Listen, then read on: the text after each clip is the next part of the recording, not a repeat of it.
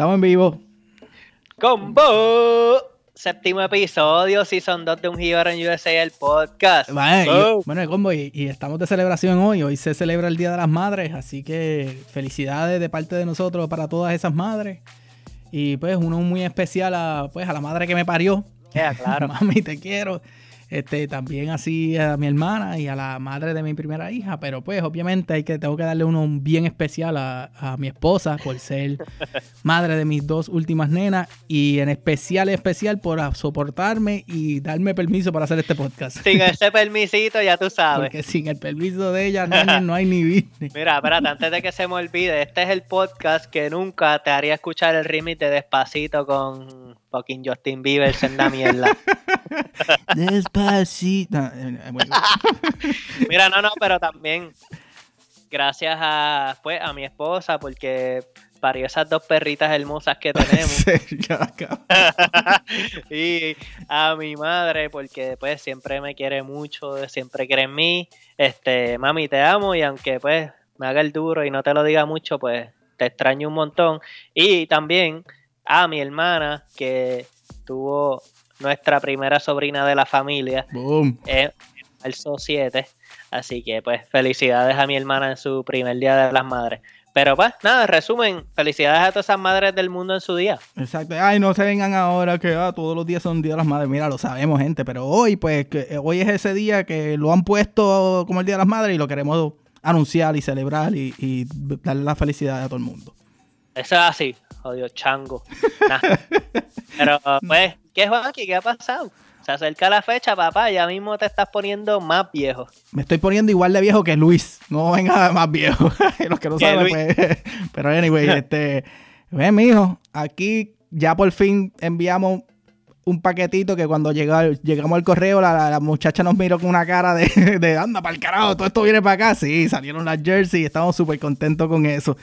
Y nada, este, aquí haciendo de lo mismo, como te digo, nada, ¿verdad que nada?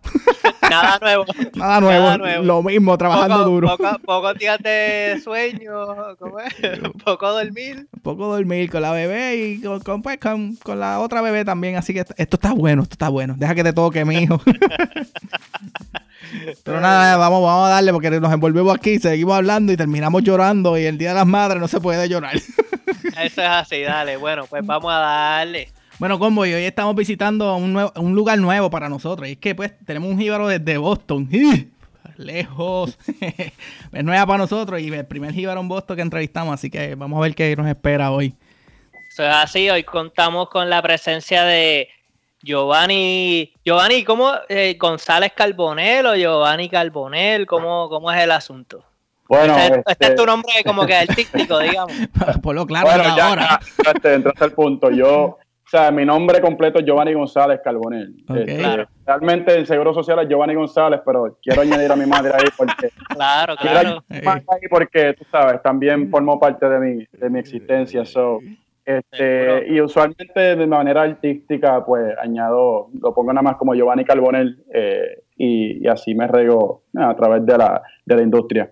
Eh, ok, ok, cool, ah. cool. Bueno, este, pues quería, quería también como hacer una nota al calce y decir que Giovanni llega como a donde nosotros de una manera un poco random, porque yo tengo un, un, un ex compañero de, de high school que se llama Alexis Herrera y yo discuto con Alexis Herrera con cojones. O sea, la gente, si, tú me conoces a mí de high school, vas a ver que Alexis y yo tenemos un love-hate relationship bien cabrón. Y me estoy, entonces, la cosa es que Alexis me escribe por el inbox y yo, primero, que él nunca me va a escribir por el inbox. Y segundo, que me escribe del podcast. Y yo, qué random. Es curioso, es curioso, porque él me cuenta lo mismo, pero. ¿Viste? pero eh, lo que quería era, el punto que quería decir es que si, cuando tú sigues haciendo las cosas, eventualmente un hater se puede convertir en un ah. Ay, diablo, yo quisiera que estuvieran escuchando eso. Pero él lo, él, lo, él lo, va a escuchar. Lo va a escuchar, ya qué sabemos, ya sabemos, bueno, ya sabemos claro, que claro. escucha el podcast. Claro. Pero ahí, nada, ahí, seguimos. Ya que va a ver los comentarios después, obligado. ¿Qué seguimos, cojones? Seguimos. ¿Qué revolú es este? Me, me he metido, Bobby, ¿está todo bien? Yo no sabía ni bien. Sacándolo de Bayamón, sacándolo de Bayamón a pasear. Sí, ya, Bayamón. Bueno, pues, pues Giovanni, nada, este, yo no sé de qué carajo están hablando, así que ya ustedes, este, okay. Este... Yo soy de Aguadilla, así que imagínate si se no un carajo lo que estaba hablando. Pero nada, este, seguimos acá. Este, pues, y hoy estamos jodidos porque ni Bobby ni yo sabemos mucho de ti. Este, como dijo ahora Bobby, que pues, una persona nos refirió. Y lo único que sabemos por aquí, tenemos una noticia de alcance que podemos, es que naciste en Hawái. Y eso como, pues, pero boricuas en Hawái, como que esto no me cuadra, pero nada, anyways, este, ¿cómo, ¿Cuántos boricuas conoces en Hawái? ¿De dónde vienes? Cuéntanos un poco ¿no? de tu background. Este, este es tu, el intro tuyo, personal. Ok, ok. Bueno, pues la razón por la que nací en Hawái fue por mi padre que estaba en el Army. Ok. Este, esto fue, mis padres, mi mamá tenía 16, mi papá 17, se casaron, él entró en el Army, viajaron a Hawái este, y allí, allí nací. Okay. Luego de cumplir te soy honesto, no me acuerdo de mucho de Hawái porque a los tres años se divorciaron y vine con mi madre a Puerto Rico y comencé a criarme, o sea, mi crianza fue en Puerto Rico. Ok. Eh, eh, so, exacto, no sé mucho de Borico en Hawái. ok, ya, ya, ya ese, ese, está el punto claro. Y, y sabemos que hay gente okay. que nos escucha, pero vamos allá. claro, claro, pero mi meta es llegar allá un día de esto y ver, y ver la tierra que me vio nacer, claro. Pero entonces cuéntanos de, de, entonces dónde te criaste en Puerto Rico, ese backgroundcito de cuando... Ahora, exacto, sí, continúo. Entonces en Puerto Rico pues eh, comenzamos en, una, en, un barrio humilde, en Humacao, eh, yo y mi madre. Eh, mi madre estudiaba y trabajaba a la misma vez, so yo pasé por mucho, muchos cuidos en, en, en, cuestión a mi crianza. Y muchas movidas también de, de, de casa en casa. Mientras mi mamá consiga mejores trabajos, pues seguíamos mudándonos más cerca al área metro hasta eventualmente vivir este en Bayamón. Okay. Y oh. en, en, lo más verde, entre Guaynabo y cabrón! Yo, yo me crié en lo más verde. Pues mira, es que esto está cabrón. Yo mi primer trabajo oficial fue en Amigo de lo más verde. Vete para el carajo, cabrón. Ya, continúa, continúa. Esto está... Dale, melón. Dale, dale, seguimos. Pues entonces, este, en, vivíamos en los filtros, que le llamamos acá Guayamón, porque entre Guayamón y Guaynabo, ¿verdad? Ahí estaban los, los, brincos de, de, de, de, bike. Eso sí, lo que yo cabrón. sé. yo fui, yo fui a coger bike allí. Pues, ah, no, no, ese fue el área allí. Y también viví mucho tiempo en Santa Juanita cuando viví con mi abuela. Este, eso ya más adentro, más adentro en Bayamón. este, Bueno, eh, entonces. Da, da, punto claro, que la gente debe haber escuchado que no pasó ahí. Mira, este, este Giovanni estaba teniendo un, un get together, pre-get together, y por eso hay alguien gritando en el fondo. Pero nada, continúa. Se escucha acá. Okay. Oye, bueno, yo no escucho nada, porque, pero mira, entonces. Ok, ok, pero ven acá, ¿cómo, cómo es que tú empiezas en, en, en el arte? ¿Cómo es que tú empiezas en, en tu industria? Pues el punto es que, bueno, si sigo ¿cuándo fue que comenzó? Yo siempre he dibujado desde pequeño, siempre me, me ha interesado el arte. Okay. Este, y en la escuela siempre hacía mis mi, mi dibujos y mis cosas, pues, you know, siempre se, mis familiares lo veían como que, bueno, él, él, va a estar, él, va a estar de alguna manera infiltrado en el arte dentro de su, de su vida. Este, todo sucedió raramente porque mi primer interés fue la música. Este, Bien. yo, yo siempre he amado la música desde pequeño. Eh, y, y, todo surgió en el hecho de que yo y un, y un roommate, amigo mío, este, Javier Palacio, empezamos a hacer un, un, pequeño estudio en su casa. Y dentro de ese pequeño estudio compramos, empezamos a invertir dentro de cuatro meses, hicimos un estudio entero, compramos una Mac de 27 pulgadas, larga historia corta, ¿verdad? Este, personas vinieron hacia nosotros preguntando a si nosotros teníamos una computadora donde pudieran editar. Este, yo no sabía nada de video. Yo dije, bueno, tenemos una computadora nueva aquí, si ustedes quieren editar su video aquí, pues, pues, perfecto. Y, pero con una condición que me le metas todas las aplicaciones y todas las cosas que tú tengas en tu computadora, en mi computadora, y así estamos ahí. Todos los programas pirateados que tú puedas, méteselos, cabrón. La realidad es que tenía la computadora nueva, pero no realmente no tenía nada en ella para poder Ajá. trabajar. En ese entonces también estaba estudiando en Sagrado, telecomunicaciones, o el video estaba por ahí. y, este, pregúntate algo, más o menos para el time frame, que no sé, no, no sé si mencionaste, que, ¿para qué año estamos hablando ahora mismo? Que tú estabas en Puerto Rico todavía batallando. En ok, yo, yo viví en Puerto Rico como desde, llegar a los tres desde Hawái, este, a los 15 me mudé con mi papá, ahí viví tres años con él en Nuevo México, Colorado, este, también parte del tiempo en Chicago. luego, Cruzado, luego, sí, mano, luego de los 17, te puedo decir que en la JAI nada más estuve en ocho escuelas, de tanto que me movía. Anda este, pa'l carajo. Sí, sí. Un estilo de vida que... Militar full, militar. Sí, sí. Como dice en inglés, tiene sus pros y sus cons. You know, el pro es que tiene la oportunidad de, aprender muchas cosas eh, eh, dentro de la juventud y el con es que pues no puede hacer muchos amigos este, si tienes ese estilo de vida. Estás viviendo con alguien, conoces a alguien, pero sabes que eventualmente, you know, puedes que mañana no te vuelva a ver y esté en otra, en otro, en otro terreno. Este, pero ¿Qué iba, señor No, no, cuando, cuando estás hablando de lo, de, lo de que, lo del que estabas trabajando, estudiando en el Sagrado, como que ¿para qué, ¿para qué año más o menos fue eso? ¿Para qué año? Ok, pues Sagrado, entonces estamos hablando de que yo regresé a Puerto Rico como en el 2006, 2009, comencé a entrar en Sagrado como empecé en Amigo a trabajar, un semestre después, vamos a decir 2010, por ahí, 2009, 2010, en Sagrado. Este, y luego en Sagrado empecé a estudiar allí. Eh, pasó lo que te acabo de explicar sobre las personas que pidieron nuestra ayuda. Y dentro de todo esto, pues estas personas empezaron a editar videos en mi computadora y obviamente yo estaba al lado de ellos viendo lo que ellos hacían. Este, y, y poco a poco pues, me fui interesando. ¿Qué pasa? Estas personas se van, son tres videos que tienen que completar. Ellos se van de Puerto Rico sin terminar dos videos. Y el manejador del artista, que este entonces el artista es este primo de Arcángel, eh, tiene, un poquito de, tiene, tiene su following. Punto es que el manejador viene donde me dice, Giovanni, tú lo puedes editar, tienes los programas, tienes, tienes el pietaje ahí todavía. Y yo le fui bien honesto y yo dije, mira, yo no sé nada de edición, o sea, yo puedo meterme ahí, coger un training, I don't know. Pues, él dice, mira, métete, este, si se ve bien, lo soltamos.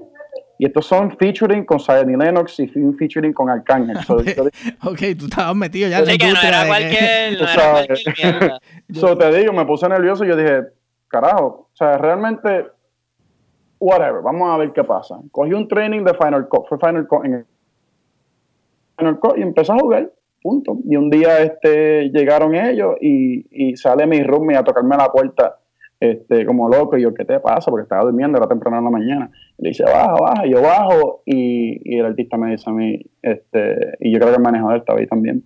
Y dice, Giovanni, eh, sigue, sigue editando. Estaba por la mitad en ese momento. Sigue editando lo que me gusta. Este, yo, ok.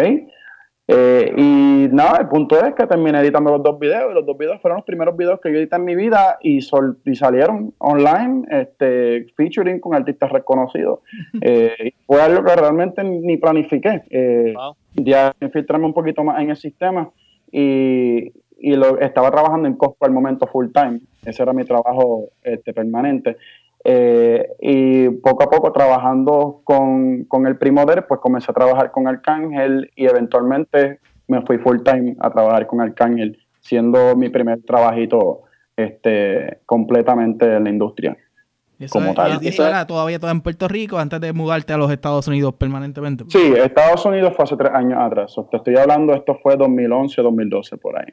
Ok. Este, estaba, estaba como que leyendo en la, en la biografía y eso que nos enviaste, este, que te mueves para acá en 2014, que, que by the esa es la misma, yo llevo prácticamente el mismo tiempo que tú acá entonces. Este, ¿cómo, ¿cómo, ocurre ese, esa, pues, por qué decides moverte para acá? Este, ¿Viniste porque había, tenías un trabajo acá o simplemente viniste a buscar oportunidades? ¿Te zumbaste ahí al garete? ¿Cómo fue? Yo te, yo te soy honesto, como te expliqué eh, eh, previamente, yo, pues, yo no quería irme de Puerto Rico. Yo, yo realmente, por estar mudándome tanto, yo quería poder quedarme en un lugar donde yo pueda desarrollar un círculo de amistad, un círculo profesional. En la Universidad en Sagrado fue la primera vez que yo pude comenzar a hacer ese círculo y crear ese círculo profesional. Todo Rico empezó a tener sus problemas este, y yo empeñado me voy a quedar en Puerto Rico. Este, Y la realidad fue que comencé a crecer bastante. Después del Cángel fui a trabajar SBS, Spanish Broadcast System, donde está la Mega TV y toda, la, toda chavienda. Este, luego de eso trabajé en una agencia haciendo video 360 con, con artistas como Steve Aoki, Daddy Yankee este, y otros artistas. ¿Qué pasa? Carajo. ¿Qué pasa? Mala mía, pero es que Aoki está, está, eh, a mí de los pocos que me gusta. No, estuve, un... estuve, en tarima con él y te juro, es la experiencia, una de las experiencias más brutales que yo he tenido en mi vida. El tipo, he's a showman, he's a showman. Eh, tú, pues pensaría que debido con todas estas conexiones, wow, yo debo estar guisando en Puerto Rico, pero te hablo, no era, no era el caso. No era el caso ¿por qué? porque la, la, la, crisis económica en Puerto Rico afectó a todo el mundo. Y, que, y, la cosa es que los rates empezaron a bajar. A mí yo estaba trabajando en una agencia en freelance y en ambos lugares me estaban bajando mis rates entonces yo, yo estaba ya teniendo complicaciones con pagar el carro, complicaciones con pagar la casa en la que estaba viviendo. Sí, sí, eh, está cabrón. fue un punto y te juro, fui tan terco que yo dije, no, como quiera me voy a quedar porque si todos los buenos se van, ¿quién va a regalar este revolú? ¿Verdad? Uno piensa, tengo que quedarme aquí, tengo que pelear por mi isla. Pero, pero pasan situaciones en las que uno dice, ¿sabes qué, mano? Para poder hacer un cambio, necesito un equipo. Yo solo no lo voy a poder hacer una mentalidad, gente que quiera, que esté dispuesta a ayudarse. Y, claro. Y, tengo que ser honesto, en Puerto Rico, por lo menos en ese momento, no mucha gente se estaba ayudando, porque todo el mundo está protegiendo lo suyo. claro, lo poco, quizás lo poco que tienen que estar asegurados, pues quieren seguir asegurándolo, no quieren vamos a, decir, vamos a decir, tú eres, tú eres un director creativo, yo soy un director creativo y nos encontramos en una misma compañía en ese momento, en vez de pensar lo correcto que es, wow, dos cabezas pensan, pensan mejor que una, vamos a hacer proyectos juntos, es más como que no, este viene a cogerme el puesto, no. Vamos, vamos. Y entonces se crea esa fricción en que es imposible crecer, porque todo el mundo está en esta guerra y tiene su justificación en cierto modo de que pues cada uno tiene que proteger los pocos chavos que están teniendo porque está fuerte la cosa en Puerto Rico. Nada, la historia corta, un día voy para San Patricio, este, dejo mi carro, obviamente lo, estaciono. Eh, saliendo de San Patricio, veo mi carro en una grúa, se lo están llevando. el carajo. ¿Qué es esto? el banco me viene a quitar el carro. Diablo, este, yo llevaba un tiempo en comunicación con ellos, o sea, diciéndoles sobre mi situación, este, tratando de hacer un plan de pago, pero todo esto me estaban persiguiendo y ahí terminaron quitándome el carro. Eh, al punto que fui a sacar mis cosas del baúl y me dijeron, no, no puedes sacar tus cosas hasta que firme este papel. Y yo, ok, firme el papel, saco mis cosas, nada, punto que ando sin carro. A la semana me llama el dueño de la casa en la que estoy viviendo, que alguien bien cercano, papá de, de mi roommate, él me dijo que, que, pues, que él necesita a alguien que esté pagando a tiempo, por más que él entienda mi situación. Uh me dio un mes para irme de la casa. ahora estoy a punto de quedarme sin techo. Eh, y a todo esto yo digo, coño, yo quiero hacer algo, yo quiero quedarme aquí. Pero las circunstancias, pues, me forzaron a tomar una decisión, punto. Y ahora, y este es un tema bien, bien que cada puertorriqueño lo, toma distinto, este, en cuestión a la crítica sobre la persona que se va de la isla. Mm, claro. Yo me senté y yo dije, ¿sabes qué? El yo irme de la isla realmente no quiere decir que la abandoné. Quiere decir que yo voy a ir a otro lugar a aprender cosas nuevas. ¿no? Y todas esas cosas nuevas que yo estoy aprendiendo ahora mismo las voy a implementar en mi isla eventualmente. Este, y, y pues porque lamentablemente en Puerto Rico, por más precioso que sea y por más que amo mi isla, este, bueno, pues el punto es que por más que quería quedarme, pues, pues tuve que tomar la decisión. Así somos muchos y estamos muchos acá por eso. Exacto. Y entonces yo dije, o yo voy para Miami, para New York o para, o para Boston. Al momento tenía una pareja en Boston, pero hasta con ella yo le dije, ajá, sí, eso, eso, influye un poco, ¿verdad? ah, ya entiendo. este, Miami, que estaba bien cabrón, no, este, New York, Boston, lo más lejos posible. Te hablo claro, la realidad es que casi se me dio un trabajo en New York, este, fui de los últimos dos que, que, que, estaban a punto de coger y era de una de las personas que grababan a los deportistas en el NBA, de los que están en los sidelines. Anda para el carajo, sí. A cosa yo dije, wow, se tardaron tiempo en decirme que era eso, pero tan pronto llegué a, ser uno de los finalistas, pues me dijeron, este, you know, esto es lo que tú estarías haciendo. Eh, pero ¿qué pasa? La otra persona que estaba compitiendo conmigo, pues le, le, dieron la oportunidad, ya que vivía en New York, sabía de New York, eh, y se movía mucho. Claro. Yo, tenía ventaja ahí sobre ti. Exacto. Eh, y nada, lo que me quedaba después de eso era Boston. So, me dieron una entrevista en Boston, fui para allá, este, con la intención de ir a la entrevista, pero también con la intención de expandir mi compañía. Yo comencé una compañía en Puerto Rico que se llama Primo Productions, eh, eh, con todos los artistas con los que he trabajado y todo eso, y vine con la intención de expandir las cosas en Boston. Eh, o sea, tú llegas a Boston con tu compañía, pero a la misma vez, me imagino que buscando un trabajo en lo que en lo que arrancabas, ¿verdad? Lo que das, en lo que das a conocer tu compañía. ¿Cómo, cómo fueron esos primeros trabajos o qué, qué hiciste en lo que en lo que te dabas a conocer? Bueno, pues, pues te cuento. Esos primeros meses fueron uno de los retos más grandes de mi vida, porque este, llegué y todo lo que tenía planificado simplemente no pasó al momento en que yo esperaba que pasara. Este, la realidad con la persona con una curva cabrona ahí de ah, una curva demasiada, o sea, te juro, yo en Puerto Rico estaba acostumbrado a pasar mis retos y a, y superarlos y todo. Yo no pasaba ni un mes sin trabajo porque yo sabía cómo moverme. claro. y, tenías los contactos también, porque ya tenía, ya conocía gente. Exacto, y por eso yo tenía esa confianza de que no, yo donde sea que vaya, yo lo voy a hacer, pero no tome en cuenta muchas cosas, y es que estoy en un lugar nuevo donde trabajan las cosas distintas. Exacto. Este, so, cuando llego a este lugar nuevo, en donde en Puerto Rico tú, los usuarios que tú veas con tu resumen personalmente y te presentes de la mano, mira, aquí estoy yo, soy tal, tal, tal, tal, tal, ¿acaso no funciona así? Aquí, ni te dan la mano, ¿qué carajo tú estás haciendo, cabrón? tú no me toques. te echan ese primero, era, cabrón. este, están estos ridículos, yo quisiera que pudieran escuchar. Este, no, ridículo como este que está aquí. Este, ok, pues. El punto, es, el punto es que entonces eh, yo, te juro, fui para la ciudad y fui a llevar mi resumen a, todos a todas las agencias. Este, te digo que ninguna me llamó. Eh, yo estaba buscando trabajo freelance. Este, pocos estaban cayendo, casi ninguno. Eh, y fue porque, porque era 2014 y si ustedes escucharon, este, durante el 2014 en Boston fue la peor, este, le llaman el snowpocalypse. Ajá, la nevada bien cabrona. Para colmo, ven las cosas un poquito agrias y cae el peor invierno de la historia de Massachusetts. ¿Ok? yo estoy aquí cuando estoy acostumbrado a que en Puerto Rico puedo trabajar todo el año porque el tiempo está perfecto. Aquí literalmente se frisa el clima y literalmente la industria se frisa también. So, menos trabajo estaba recibiendo. La relación que tenía se fue hasta el fondo. So, este, todavía estaba viviendo bajo el techo de, de, de unas amistades que, familiares de, de la persona con la que estaba saliendo. ¿Y qué pasa? Pasa el tiempo y yo me tuve, tuve que tomar una decisión. Yo estaba empeñado en que yo quería, ya sabía que mi compañía en el momento no iba a ir para ningún lado, pero sabía que quería un trabajo en lo que yo hago. Y, you ya llevo tiempo haciendo esto. Este, te puedo decir que terminé vendiendo pizza en Costco por seis meses. Ajá, Ajá y que eso es lo que tenga que hacer todo el mundo, exacto. eso fue como que un trabajo, trabajo, ¿verdad? Pero para mí fue como un discouragement, de, you comparando a la meta que tenía al llegar. Como una, decepción ahí quizás en el momento, ¿verdad? Pero... En el momento, exacto. Y yo digo, ¿sabes qué?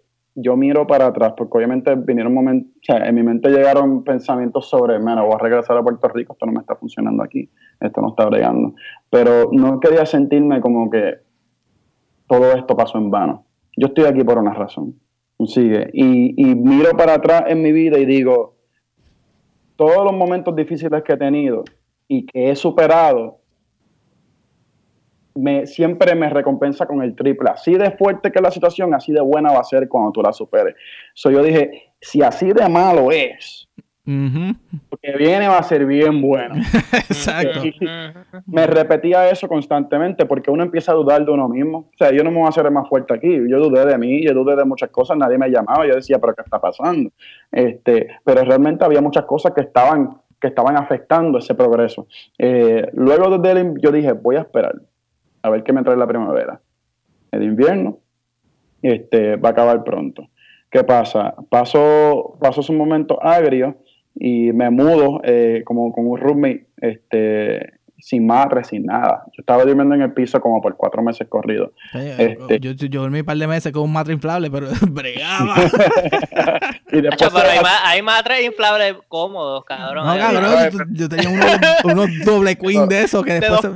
Sí, sí, pero los clásicos son los que terminan vaciándose sí, las cuatro de la después un dolor de espalda, cabrón, al otro día, estas dos semanas, maldita sea. No, y sabes qué es esto, duermo en el piso. Jodido, sí, full. Todo jodido. Este, pero ¿qué pasa? Yo aprendí cómo funciona Boston y digo, la, la, industria acá, la agencia, lo que hacen es que por más que tú le envíes resumen, ellos no te van a llamar. Porque cuando están buscando a alguien para un proyecto, lo que hacen es llaman a agencias que se dedican a buscar talento. You know, porque con, ah, eso, con eso ese, es el truco que tú no habías descifrado todavía. yo no había descifrado por no haberme informado al venir para acá. bueno, te digo, yo vine para acá con los últimos chavos que yo tenía en el banco, yo arranqué para aquí, yo no, yo no planifiqué nada. Este, pero un desespero de decir, mira, yo en Puerto Rico estaba sin carro, sin casa, y yo, yo estoy pasando por esto, y, yo no soy un tipo que se está comiendo un cable en una esquina. Yo me estoy bajando, yo realmente me merezco estar así. No, vamos a ver qué hay allá afuera. Esa fue la intención. estoy afuera, y obviamente fue, me perjudicó un poco al no informarme, pero con el tiempo aprendí. Y, estas situaciones, pues obviamente te hacen, te hacen una persona más madura y, te hacen crecer. ¿Y qué pasa? Este, cuando se termina en el invierno, fue a eso de marzo, o mi cumpleaños, entré a esta agencia que se llama Creative Circle eh, y me entrevistaron y toda la cosa y me dieron un trabajo por una semana que se supone que sea en una agencia en, en Boston, en la ciudad. esta sería, perdón que te interrumpa, esta sería marzo 2015. 2015, 2015. Entonces, entro en esa agencia, supone que sea una semana nada más. Lo gracioso es que yo entré a esta agencia hace como cuatro meses atrás, antes de entrar a la Costco a vender pizza, para buscar trabajo pero no, nunca llamaron porque pues tienen su procedimiento. Sí, yo, exacto, yo entro y yo digo, ¿cómo que conozco este lugar? Bueno, vamos a seguir trabajando. Me fajé, me comí la brea, o sea, yo estaba haciendo el mejor trabajo que puedo haber hecho. Punto es que me empezaron a preguntar, mira, vengo una semana más, fue una semana más, vengo otra semana, y eventualmente al mes me dieron el full time. Ok, entonces, entonces eso es eh, para, para que, pues, para, para los, oyentes, es como que ahí tú te diste cuenta, por lo que pasaste en el momento, de que la gran diferencia que existía en la manera de, el modus operando de, Puerto Rico, de la industria, a cómo funciona acá, en, en literalmente en par de el, se frizó los meses, por decirlo así, la industria se frisa con el jodido invierno y después como caías a las millas, como que todo pam, pam, pam, semana tras semana.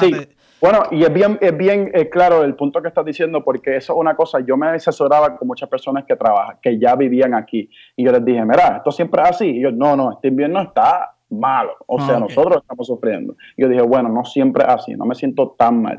Y entonces hablé con mucha gente de la industria, fui a un lugar que se llama High Output, en la parte sur de Massachusetts, y es el lugar que Hollywood contrata cuando vienen a hacer películas en Boston.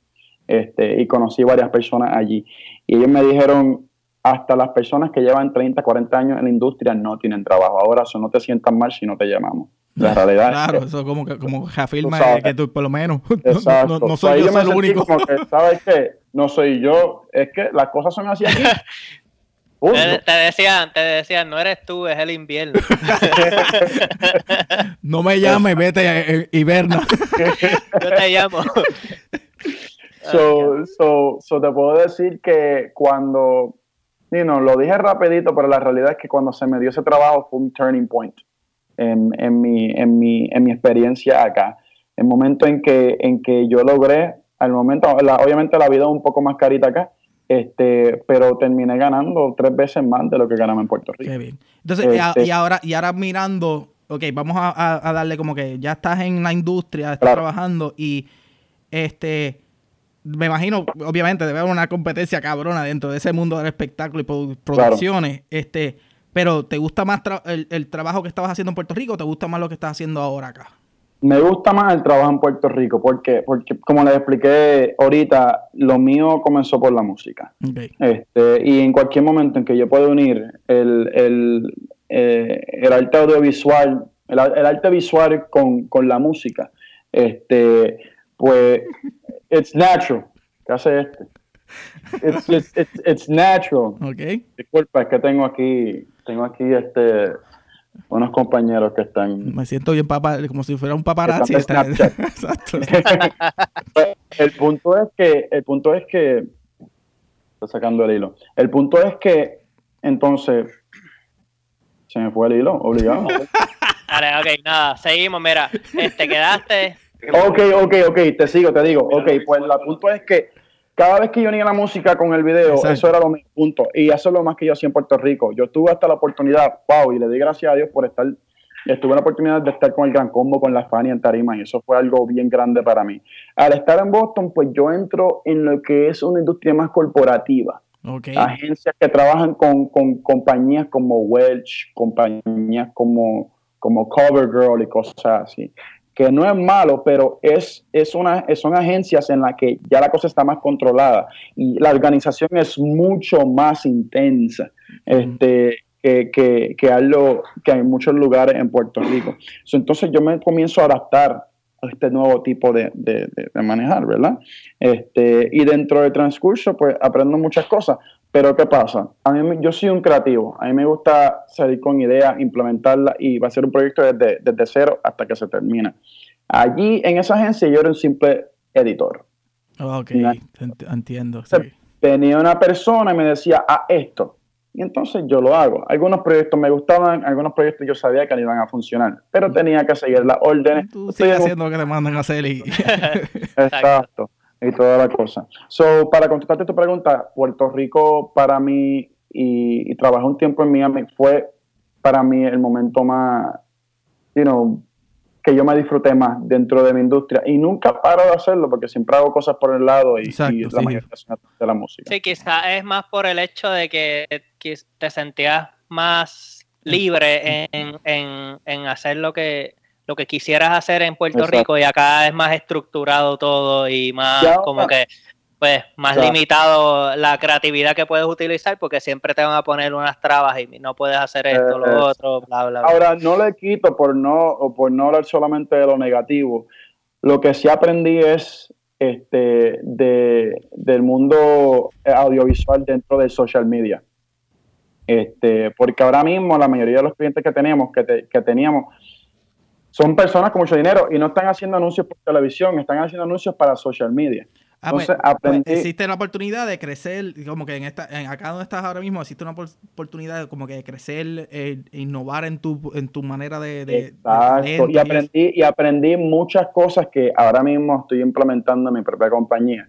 Este, y, y que realmente sí me ayudó. Porque al ser, al ser tan estructurado también es necesario porque te enseña cómo tú puedes cómo debe este, tú correr tu propia compañía eventualmente.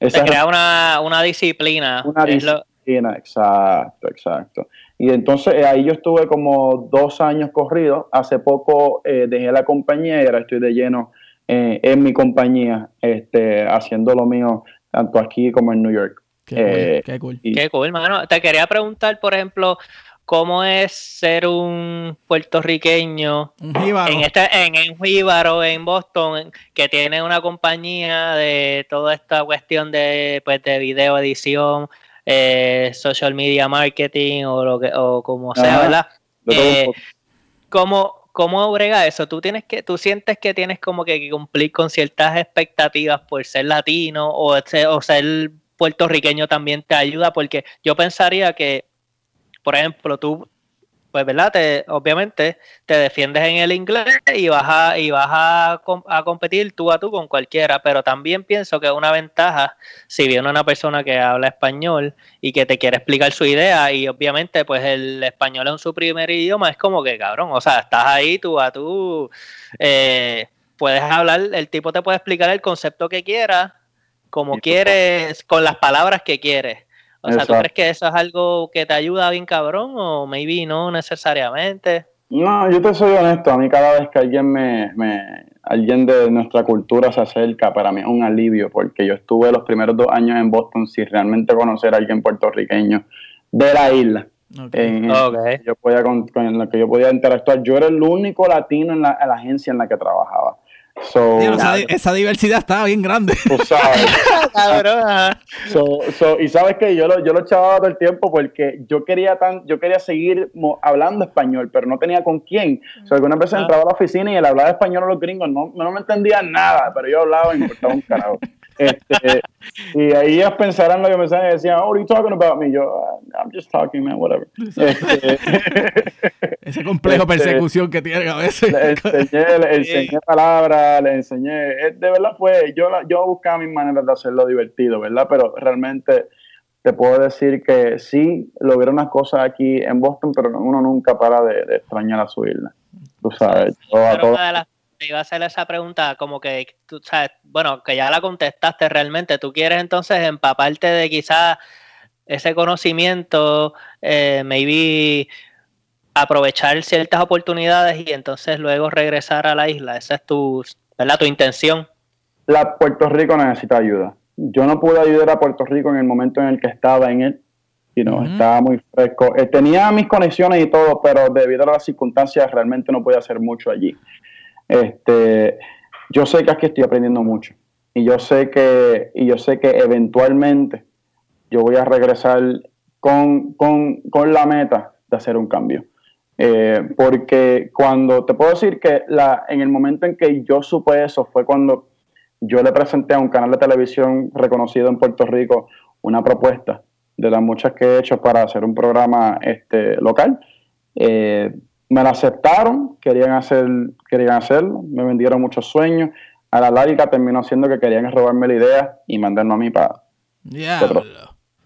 So, en el momento, y, estoy siendo realista, duele. Claro. Eh, duele cuando tu propia gente trata de, Exacto, de, joderte.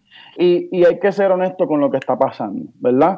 Hay muchas personas que están corriendo la industria en Puerto Rico que llevan haciendo lo mismo desde, desde, desde los años 80.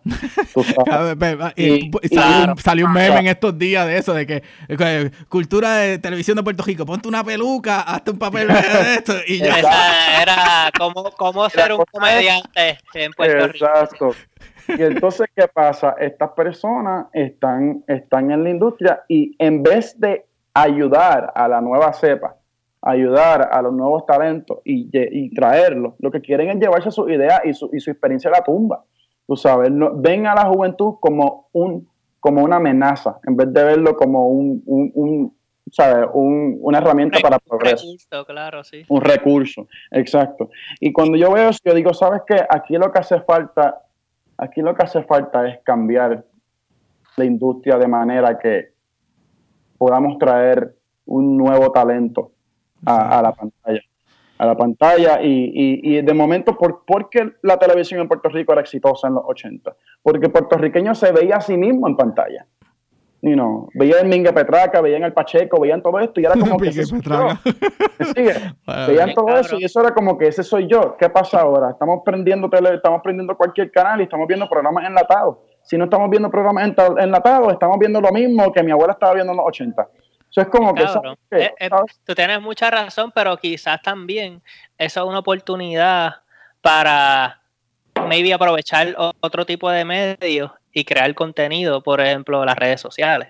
Porque es lo que, esa quizá, y es lo que siempre dicen, la televisión eventualmente va más para abajo. So, quizás ese tipo de contenido y de ideas, entonces tú lo puedes desviar y ahora mismo probablemente estás conociendo, empapándote de mucho conocimiento para eventualmente, mira, y, no, esto, es lo que, es lo que va a pegar, etcétera, etcétera. Y no tan solo en la industria de, la televisión, porque, por ejemplo, y, digo, la, la, industria artística y eso, porque lo que, algo que tú mencionaste ahorita es que el, que lleva años haciendo su trabajo ve al joven que viene a quitarle las habichuelas y lo rechaza. Y eh, en el caso mío de ingeniero, yo, yo trabajé como ingeniero de proyecto en construcción se fue a pico la compañía de construcción y cuando estaba buscando eh, eh, trabajo era, era lo mismo, eran los, ingenieros que ya llevaban muchos años ya trepados, no querían soltar sus habichuelas. Sí, crean, crean sus uniones y no hay, no hay para todo el mundo. Este, yo, en vez de, de, ser un mentor, eh, son un, stop sign, por decirlo así, ¿no? yo no te voy a enseñar mis truquitos. Y lo que yo, yo lo concluyo es solamente una cosa, el hecho de que en Puerto Rico hacen falta líderes, personas que, que, que sepan, eh, por lo menos en, refiriendo a la industria en la que estamos, este, que sepan la responsabilidad de lo que es ser un artista. You know, este, que no solamente piensen en sus intereses, sino en el interés del público que está recibiendo su producto. Eh, y eso es algo que hace falta en Puerto Rico, porque lo que existe en Puerto Rico, y las cosas van cambiando poco a poco, pero lo que ha existido por un buen tiempo son personas que se embolsillan la mayoría de del dinero que se le da para hacer un proyecto, para hacer una novela, para hacer un programa de televisión. Este, y, y pues, para regresar en lo que estamos hablando, yo me veo a mí acá afuera con la intención de, regresar por el hecho de que quiero seguir aprendiendo. y, y, poco a poco yo sé que yo solo no lo voy a hacer, so poco a poco estoy conociendo personas con los mismos ideales, con los mismos empeños, con, con, la misma, con, con, el mismo hambre que yo tengo, que son puertorriqueños también, que ven los mismos problemas. Y yo digo, ¿sabes qué? You know, aquí hay una nueva generación que está creciendo. Y yo veo que esto está pasando en Puerto Rico, pero no hay mal que por bien no venga. Y esta crisis, esta crisis está haciendo que muchas cosas salgan a luz que antes no se veían. Exacto. Entonces, ¿qué pasa? Esto tiene que pasar, por más malo que sea, tiene que pasar para que exista un cambio. Y ese cambio somos nosotros. Y por eso yo me siento, tengo mucha fe en que eventualmente los que están y los que van a regresar van a hacer un cambio en la industria, no solamente en la industria en la que estoy, sino en Puerto Rico este, por completo. Y, y, eso es lo que yo, yo estoy viendo para el futuro, realmente. Súper cabrón, ¿verdad? Bueno, me gusta. Este, ¿Visitas mucho a la isla o, Te digo, visité, la, visité el marzo del año pasado este, que me dio una quemada que... que... Mira, tú estás en Boston, ¿sabes? Boston la gente termina hincha, hincha, hincha. Digo, no, yo hablando de hincho, pero...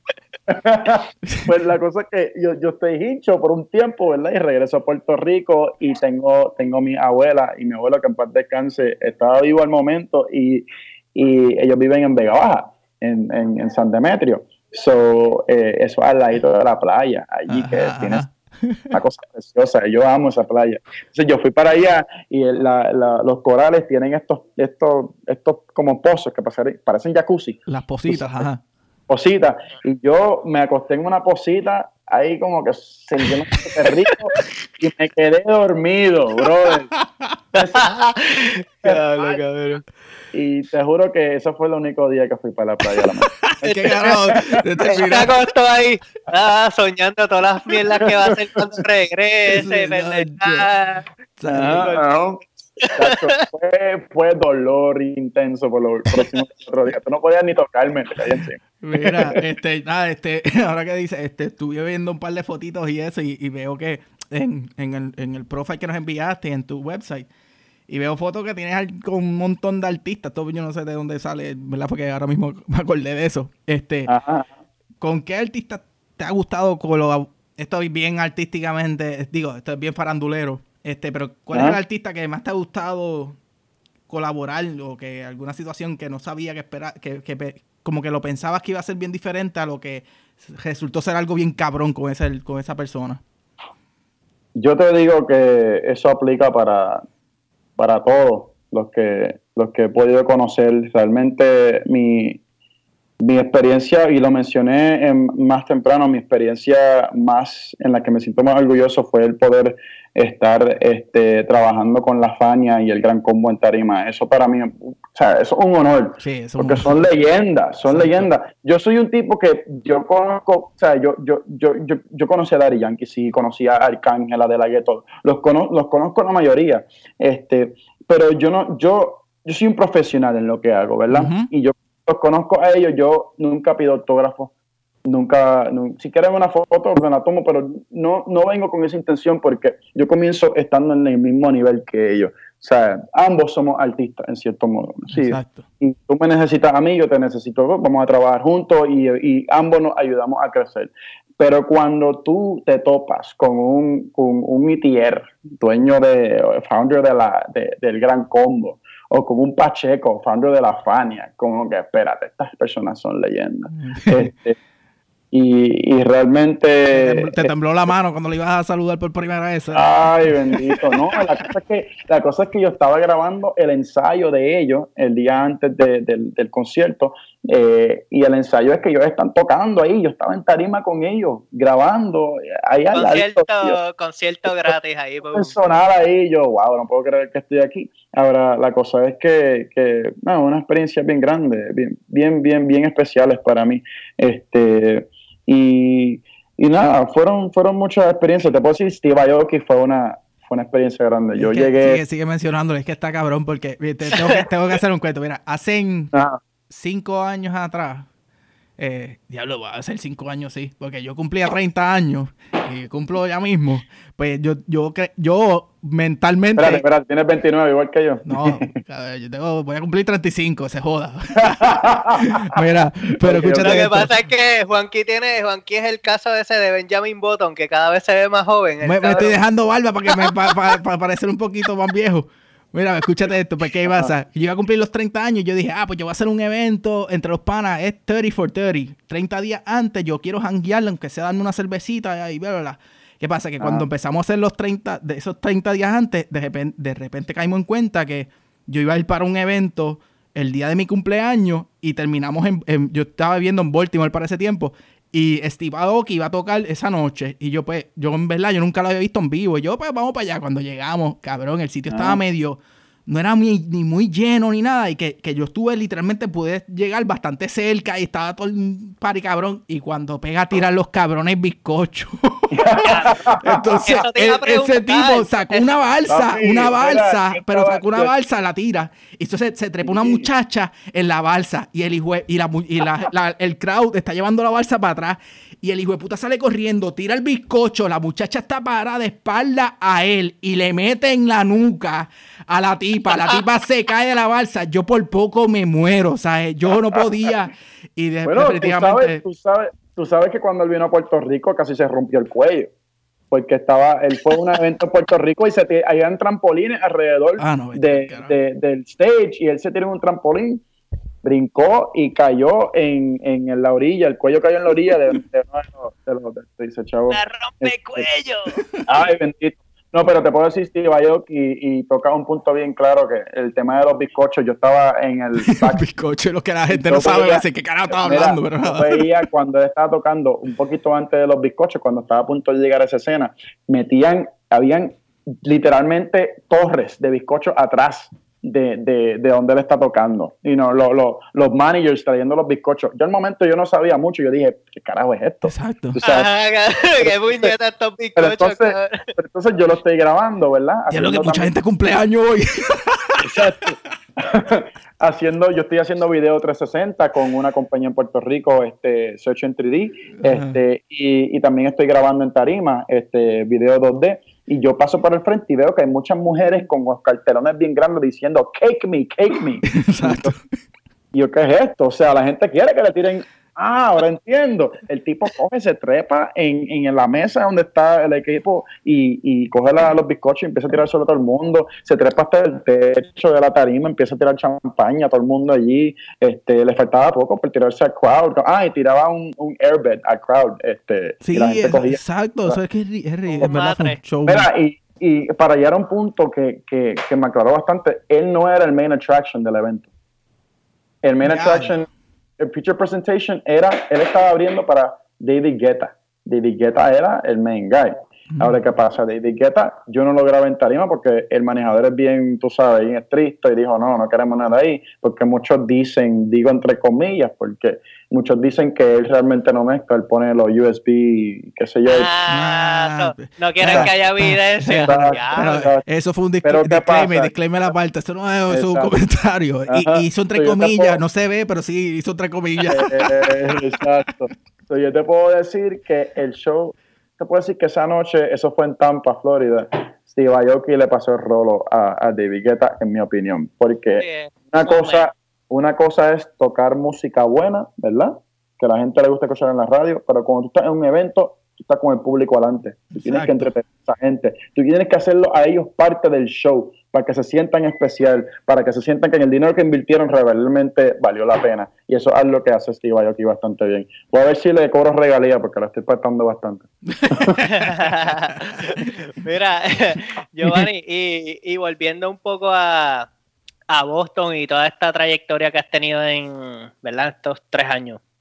Eh, ¿Tienes alguna anécdota jíbara? Que es lo que nosotros llamamos anécdota jíbara, que pues si alguien no ha escuchado el podcast anteriormente, Juanqui le va a explicar lo que es una anécdota jíbara. La anécdota de que tú digas que, coño, esto me pasa a mí porque soy jíbaro y no sabía que se pueda hacer así, o algo gracioso que tú digas, diablo, me pasa por pues porque estoy acá o donde fuera. Una anécdota de esas que tú dices, anda, qué clase jíbaro me quedó eso, pero de manera buena, ¿sabes? Te cuento, hace poco, este... hace poco, siempre hay algo. siempre hay, siempre hay algo. Muchas, pero digo esto porque es la que me, vino a la mente primero. Hace poco, este falleció este un abuelo mío en, creo que esto fue hace unos dos o tres meses, este, y entonces hay un proceso en el que tú pides tiempo libre de la agencia en la que estás trabajando, esto, trabajando, ellos lo llaman bereavement, pero las palabras... Salud, por si acaso. exacto, exacto, para mí salud. Yo vi la palabra y yo dije, whatever, uno lo lee como uno lo lee en español, después eh. busca la menor manera de adaptarlo al inglés, whatever. Yo veo donde el jefe que era mío al momento y yo le digo, este, mira, eh, realmente estoy pasando un momento bien complicado, este, pero creo que voy a tener que, que tomar un tiempo libre. Este, ¿Cómo es que tú quieres que yo pase las horas por el Beaverment? El Beaver. Se lo ponen el Beaverman. Y la cosa es que él está, yo veo que él tiene como que un, una media sonrisa en la cara, pero no se quiere reír porque la situación es seria. ¿me sí, exacto.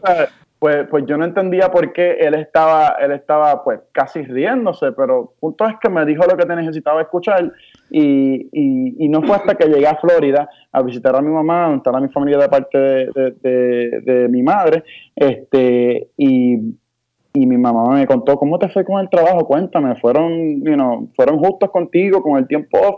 Sí, yo les dije que iba a coger el Beaverman y todo va a estar bien. y mami me dijo, mi mamá se echó a reír, yo, pero ¿por qué tú te ríes? Giovanni, tú le dijiste eso a él. Yo sí, él se ríe. It's, it's beaverment. No, que diga, it's bereavement. Mira, lo acabas de decir otra vez. Está bien, carajo. y vuelve y la mete la pata.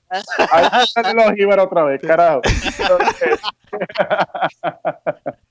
este, pero, pero, pero sí, bueno, eso fue un momento, un momento jíbaro y de los muchos, porque algunas veces escribía, escribía emails y me enviaba los emails escribiendo palabras como, por ejemplo, I've been working on this. Pues el been, en vez de poner B-E-E-N, ponía B-I-N.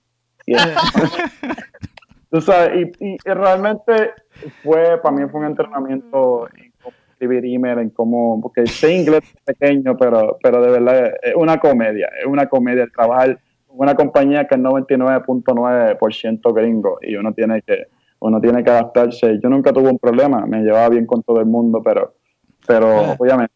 Ya tenemos una t-shirt para tu compañía que diga Beaverman. Beaverman Production. un Beaverman, ah, un beaver ahí. este, oye, me acordé de una cosa hablando de lo, de lo de los artistas y eso, y tengo que, tengo que mencionarlo porque un día uno de mis ídolos desde pequeño, y yo diría que de mucho, es Vico C. Este, Que, oh, Vico, esa es clase aparte yo tuve el honor de poder grabarlo a él en, un estudio en Bayamón. Este, y, la experiencia fue bastante graciosa porque primero él está contando de su vida, una experiencia súper buena, la grabo y todo. Este, cuando pues estoy hablando con la esposa, ellos quieren que yo trabaje con ellos en algunas cosas. Fue una conversación súper buena. ¿Y qué pasa cuando salgo de la casa? Este, estoy por montarme en mi carro, que era un lance en el momento, y tiene una goma vacía. Y yo, qué chavienda, ¿qué es esto? Y después Vico así me mira y yo, ¿estás bien? Y yo, eh, sí, yo creo que, ten, ¿sabes qué? La respuesta no me funciona, pero nada, no te preocupes, yo, yo, yo, yo, me la, yo me la invento. Punto es que Vico sí, mira que el tipo es buena gente. Él dijo, no, vamos a, vamos a resolverte el problema. Me monté en el, yo le dije que tenía que buscar una, una respuesta en, un, en una gomera cerca, en, en Bayamón. Y el tipo se montó, yo me monté en el carro con él y todos fueron hasta la gomera a esperar a que yo cambiara la goma de la goma que estaba chavada para yo llevarla otra vez y me llevaron para atrás para mi carro y le puse la goma. Y, o sea, el tipo es, yo dije, esta es la primera vez que conozco a Vico sí y de verdad que, coño. Diablo, cabrón. Juego. tú pusiste a Vico sí cambiarte una goma. Esa es una... te digo, mira, una anécdota, cabrón. Es algo, es algo bien, bien simple, ¿verdad? Pero para mí... Dice mucho, dice mucho de la persona. que Dice mucho de la persona y, fue, fue, una situación en la que yo dije, de verdad yo no, yo no me veía pasando, pasando, este, este, no me hubiera imaginado la situación, punto. Este, pero, pero sí. ¿Y era una tarde este, nublada? Era una noche. Juanqui, Juanqui está cabrón. Ni porque es una canción vieja la pega este cabrón. Ah, Era una noche es posible que, haya, posible que haya sido viernes 15. Bien cabrón. Viernes 13, que diga, diablo, man, que, que lo pelón. Dale, este. Viernes 15 yo dije. Mira, este, Giovanni, ya estamos casi casi terminando. Claro. Siempre, siempre eh, tenemos la última, ¿verdad? Como quien dice, pregunta o lo que sea, que le llamamos el consejo jíbaro, que... ¿Puedo explicarlo, Juanqui? Ah, dale, tú mete mano, que ya, ya expliqué el, el, el, consejo jíbaro básicamente es pues algo que tú le quieras decir en eh, a alguien que esté pensando moverse hacia Estados Unidos o que quizás haya acabado de llegar y está escuchándonos, eh, quizás en tu caso le podías dar un consejo a, esas personas que anden interesados en el mundo de la producción, social media, tu experiencia en Puerto Rico y lo que has hecho ¿verdad? acá en, Boston. Y pues, ¿qué le puedes decir a esas personas que están interesadas en, ese tipo de, de ambientes? Y pues obviamente hay que joderse bien duro. Eso, hay que joderse, pero, claro, se sabe.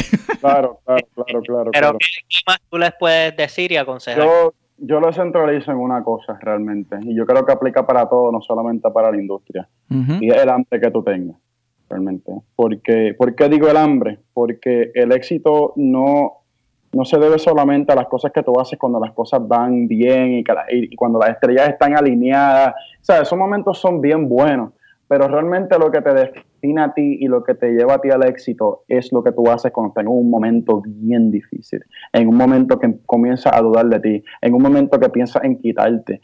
Ese, ese momento es el, es el más clave en, tu vida profesional y personal.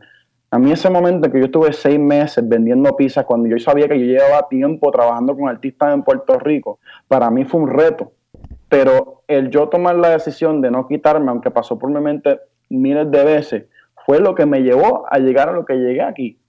O sea, si yo me hubiera ido para Puerto Rico, nada de lo que yo he hecho hasta el momento hubiera pasado. Exacto. So, la idea es, sí, vas a mudarte, pero tienes que ser lo fuerte suficiente para poder pasar por los momentos difíciles y creer en ti.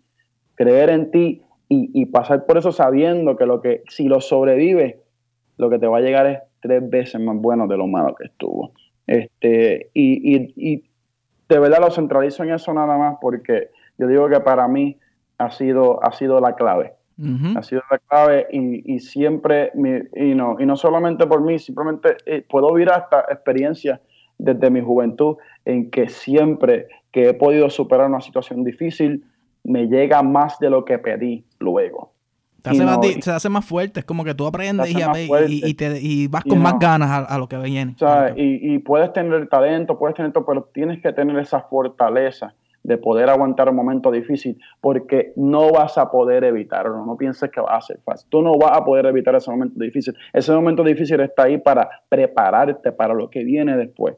E, eso es parte de la vida. No trates de evadirlo, no trates de, esquivarlo porque no vas a poder. Tú sé fuerte, aguanta el momento agrio, sabiendo que lo que viene después va a ser algo bien grande. Y eso aplica para todo, no solamente para esta industria. Si tienes pasión para lo que tú haces, si tienes, tienes talento y sabes que tú tienes el hambre y, el potencial para llegar más adelante, you know, lo único que tienes que hacer es creer en ti.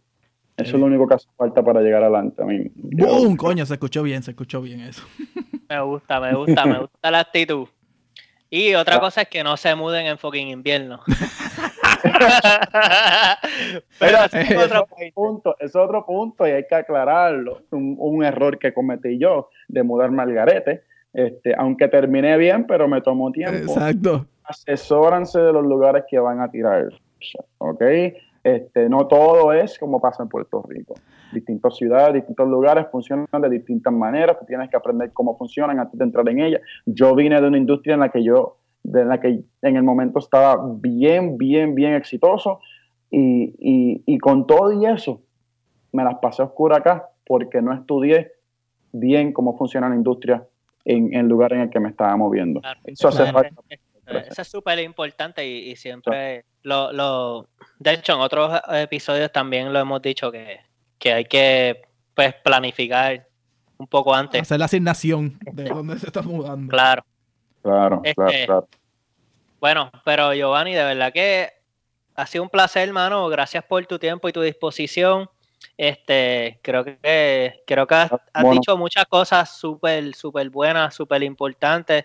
Y además de que, de que también das en un, una historia de que, mira, no todo es color de rosa. No es color o sea, de no, rosa. Ah, no, eh, ¿sabes? No, es- no todo es vienes para acá, estás en las papas. No, mira, o sea, hay gente que viene aquí, se tiene que joder, tiene que struggle bien cabrón Claro. quizás después los ves bien, pero no es que siempre fue así.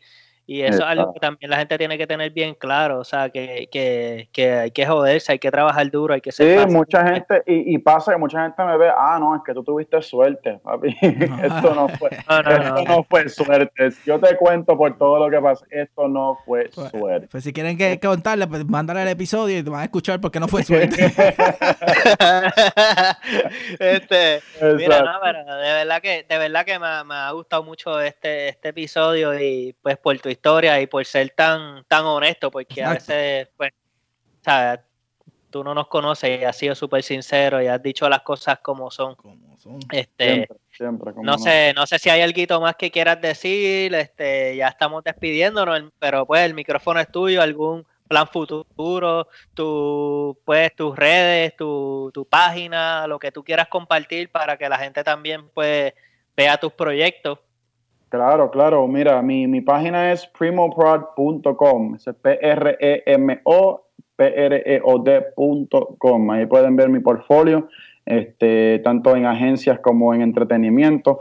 Eh, también pueden ver mi biografía si quieren saber un poco más detalles de lo que he hecho este, desde el principio, desde que nací.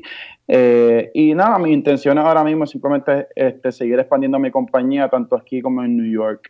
Eh, tanto haciendo social media management, este, video, arte gráfica, todo lo que tenga que ver con lo visual. En esa estamos y, y, y no, para quien quiera, estamos aquí para servirle. Obviamente, esto viene para Puerto Rico pronto y nos vamos a caer con el canto. Pum. Sal- sal- saluditos a alguien que quiera enviarle saludos a algún alguien especial. No, no, no, saludos, saludos. Mira, hay que empezar por la familia, ¿verdad? Porque en esos Claro. momentos difíciles en el que yo nunca le pido nada a mi familia, nunca le pido dinero a nadie. Yo he sido un tipo que, que siempre he trabajado por lo mismo, pero por lo mío. Pero llegando a Boston y pasando por momentos difíciles, mis familiares respondieron. En momentos en que yo tuve que llamarlo a decirle, mira, de verdad que nunca pido, pero me puedes, o sea, unos 100 pesitos, unos 20, aunque sea. Exacto. Y ellos no titubearon porque ellos saben, Giovanni se, Giovanni se jode. Si él está pidiendo es porque realmente necesita. Y yo sé que no los va a gastar en cosas que, que no valen la pena. Él, él realmente lo que necesita es ayuda ahora mismo.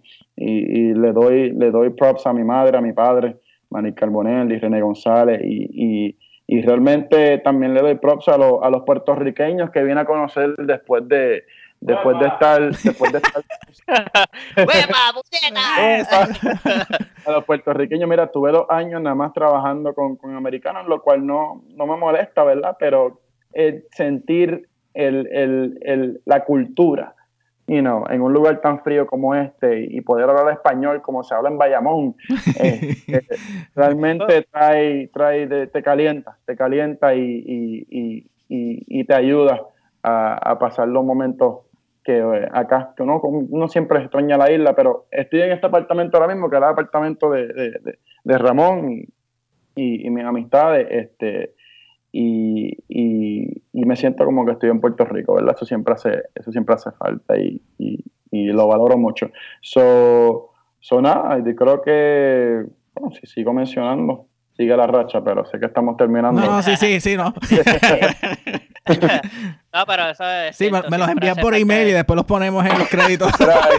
y props, props a, a, Alexi aquí, que eventualmente escuchará esto y empezará la guerra por los comments.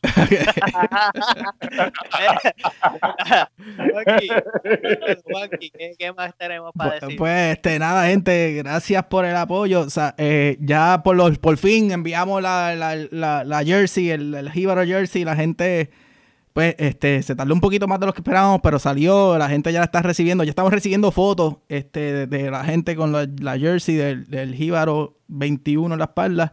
Y este también las gorritas, recuerden que, tenemos las gorritas a la venta y, ya logramos cuadrar, porque al principio era como que cómo cuadramos cambiando de, de shipping de tichela, shipping de gorra y cositas, pero ya, ya aprendimos de esto. Y es que pues gente, como hemos empezado, como decimos desde el principio, nosotros estamos empezando esto por un podcast, terminamos vendiendo unas camisitas y ahora hasta gorra y ahora jerseys y esto sigue creciendo, no sabíamos lo que estábamos metiéndonos, esto es un trabajo este, doble, por decirlo así, y nos encanta porque pues hay que hacer los sacrificios porque en verdad que esto es para ustedes y, y la gente nos sigue escribiendo y nos siguen llegando información, este, fotos y peticiones y saludos de diferentes sitios y esto, si sigue así, vamos a seguir haciéndolo por ustedes y nada, esperamos que pues, el producto nuevo que está saliendo les está gustando, así que esperamos seguir con esto y nada.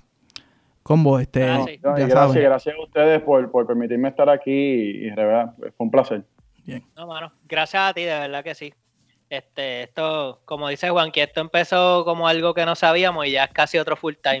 Full, time.